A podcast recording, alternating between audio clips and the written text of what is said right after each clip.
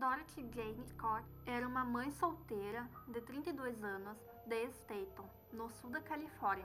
Em uma noite quente de verão em 1980, uma boa ação para um colega terminou em seu sequestro e assassinato. 41 anos depois, sua morte continua sem solução. Aqui irei contar tudo o que você deve saber sobre o caso. Este conteúdo é impróprio para menores de 16 anos, pois contém descrições de violência.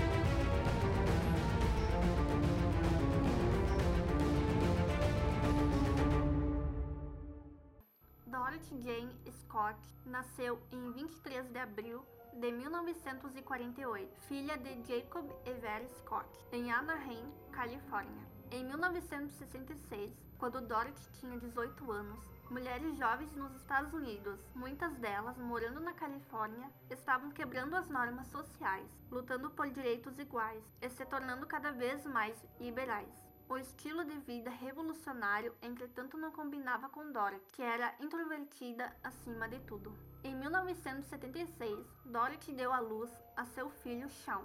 Pelo que eu posso dizer, o pai de Shawn não apareceu por muito tempo depois que ele nasceu. Ele vivia a quase duas milhas de distância no Missouri, na época em questão. Dorothy e Shawn moravam a cerca de 20 minutos de Anaheim, em Staten, Califórnia, com a tia de Dorothy. Embora fosse próxima de sua família, Dorothy era muito autossuficiente. Ela trabalhou como secretária de bastidores em duas lojas de propriedade conjunta em Anaheim, Swingers Psych Shopping, vendendo contas de amor, incensos, lâmpadas de lava. Parecia que tinha uma verdadeira vibração de Woodstock. E Custom Jones Head Shop. Jacob e Vera Scott viviam perto dos locais de trabalho de Dorothy, o que significava que Dorothy poderia deixar Shawn com eles enquanto trabalhava. Jacob também era coproprietário da Swingers.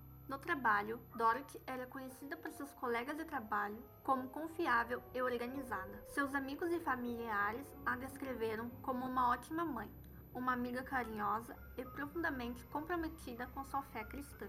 Ela não usava drogas nem saía para beber, preferindo ficar em casa, passar um tempo com o filho e ir à igreja. Não houve nada de extraordinário em 28 de maio de 1980. Dorothy deixou Shawn na casa de seus pais e foi trabalhar normalmente. Havia uma reunião de equipe no Swingers naquela noite às 21 horas. Então Dorothy disse a seus pais que se atrasaria para pegar Shawn. Durante a reunião de equipe, um dos seus colegas de trabalho de Dorothy, Conrad Bostrom, começou a parecer um pouco estranho. Havia um inchaço vermelho em seu braço, que claramente precisava de atenção médica. Então Dorothy e outra colega, Pan Head, saíram da reunião mais cedo para levar Conrad ao hospital. Não havia telefones celulares naquela época. Então Dorothy decidiu passar na casa de seus pais brevemente para dizer a eles que estava levando Conrad para o hospital. E não sabia quando exatamente ela voltaria para pegar chão. Dorothy saiu de casa depois de trocar o lenço que usava, de preto por vermelho. Os três então dirigiram para o UC Irvine Medical Center. Dorothy sentaram-se na sala de espera, enquanto Conrad era tratado pelo que acabou sendo uma picada de aranha. Pan contaria mais tarde aos investigadores que ela e Dorothy estiveram juntas o tempo todo em que Conrad esteve com os médicos. Conrad foi tratado e recebeu uma receita que ele e Pan mandaram preencher.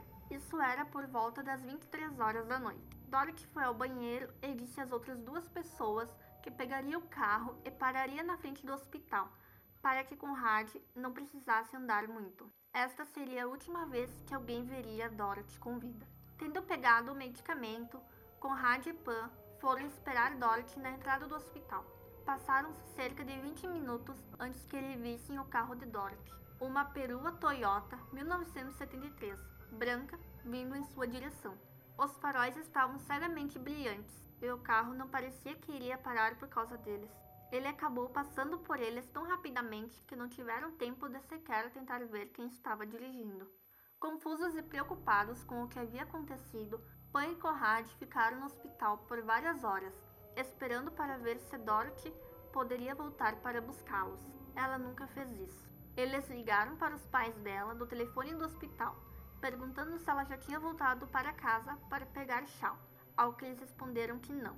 Sem saber o que fazer, Pan e Conrad chamaram a polícia para relatar o desaparecimento de Dorothy. Visto que ela era adulta, eles não pareciam muito preocupados. Às quatro e meia da manhã do dia 29 de maio, cerca de cinco horas desde que Dorothy foi vista pela última vez, seu carro foi descoberto em Santa Ana, cerca de 10 milhas do hospital.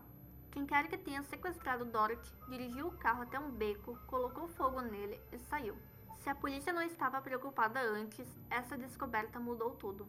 Vários meses antes de seu desaparecimento, Dorothy começou a receber telefonemas ameaçadores de um homem desconhecido. Embora ela reconhecesse a voz, provavelmente era um conhecido com quem ela havia trocado apenas algumas palavras. O que o homem falou ao telefonema difere da chamada para a chamada. Às vezes ele dizia para Dorothy o quanto a amava e queria estar com ela. Em outras ligações, ele disse a ela que queria matá-la.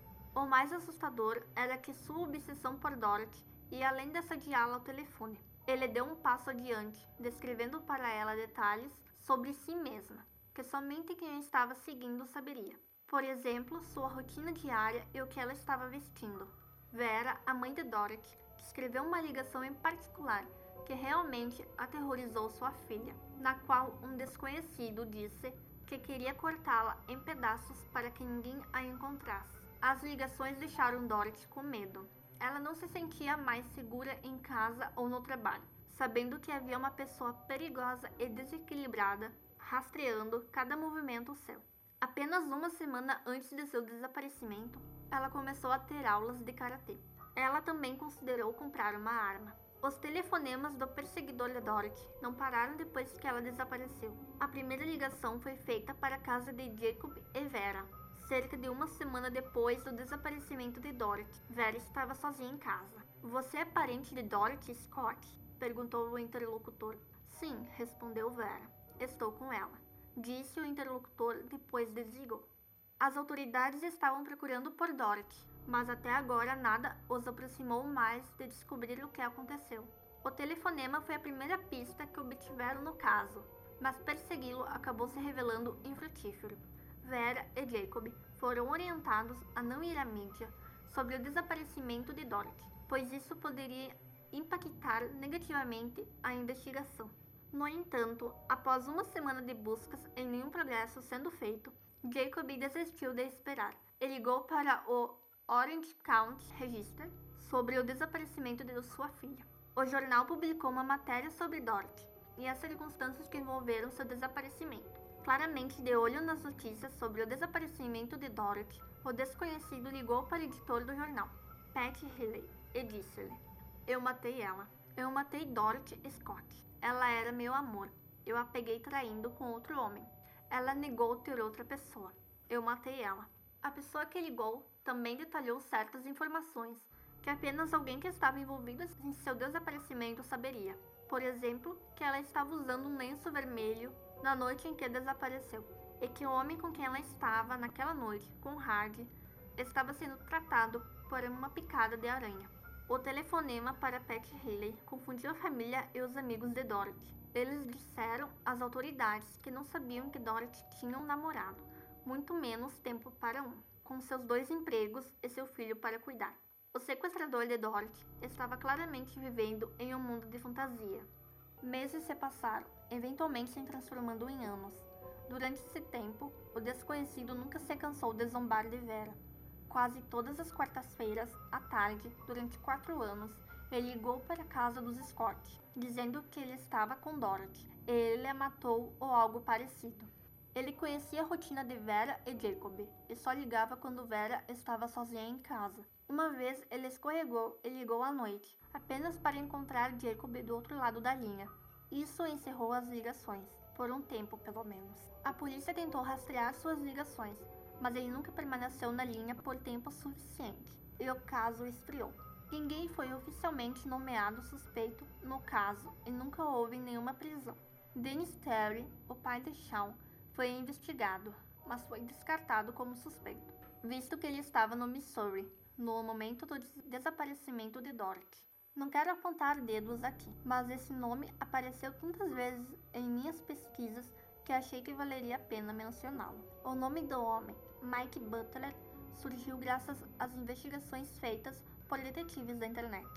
Mike aparentemente trabalhava como mecânico na casa ao lado ou do outro lado da rua das Swingers, onde sua irmã também trabalhava com Dorothy. Detetives da internet apontam para a ideia de que ele tinha crenças religiosas alternativas Possivelmente ele estava envolvido com o ocultismo e era supostamente um tanto esquisito. Gostaria de reiterar que não há evidências sólidas contra Mike Butler, nem se ele foi considerado suspeito. Eu li tópicos em que as pessoas constroem seu caso contra ele, dizendo que ele trabalhou perto o suficiente de Dorothy para rastrear sua rotina e pode ter passado pela Swinger de vez em quando, e conversado com ela o suficiente para que ela reconhecesse sua voz em uma chamada telefônica. Por outro lado, as pessoas defendem Mike, basicamente dizendo que ele estava sendo usado como bode expiatório devido a suas crenças diferentes e sendo geralmente um pouco estranho. Mike morreu em 2014, embora eu possa definitivamente entender querer alguém para culpar pelo assassinato de Dorothy e o terror que ela suportou nas mãos de seu perseguidor. Também quero confiar que os detetives tiveram boas razões para não chamá-lo de suspeito. Em 6 de agosto de 1984, ossos humanos e ossos de cachorro foram descobertos lado a lado, a cerca de 10 metros da Santa Ana Canyon Road, em um canteiro de obras remoto. Os ossos do cachorro são um ponto de interrogação. Não consegui encontrar nenhuma informação sobre a idade deles. Na verdade, eles não apareceram muito em minha pesquisa. Talvez o cachorro fosse o animal de estimação do assassino de Dorothy, ele intencionalmente colocou os restos mortais lá quando o cachorro morreu. Honestamente, não consigo pensar em outro bom motivo para que eles estivessem lá, mas acho que foram colocados lá de propósito. Pouco mais de uma semana, registros dentários foram usados para confirmar que os restos mortais pertenciam a Dorothy Scott.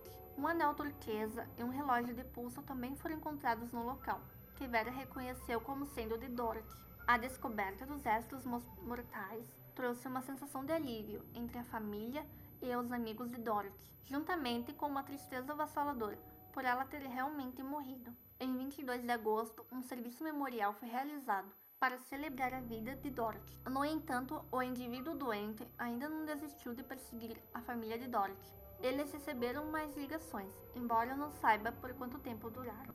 Dorothy e sua família nunca tiveram a justiça que mereciam. Este ano marca o 41º aniversário do desaparecimento de Dorothy. E seu caso ainda permanece sem solução. E esse foi o caso de hoje. Me sigam no arroba lá no Instagram, para saber mais sobre os casos.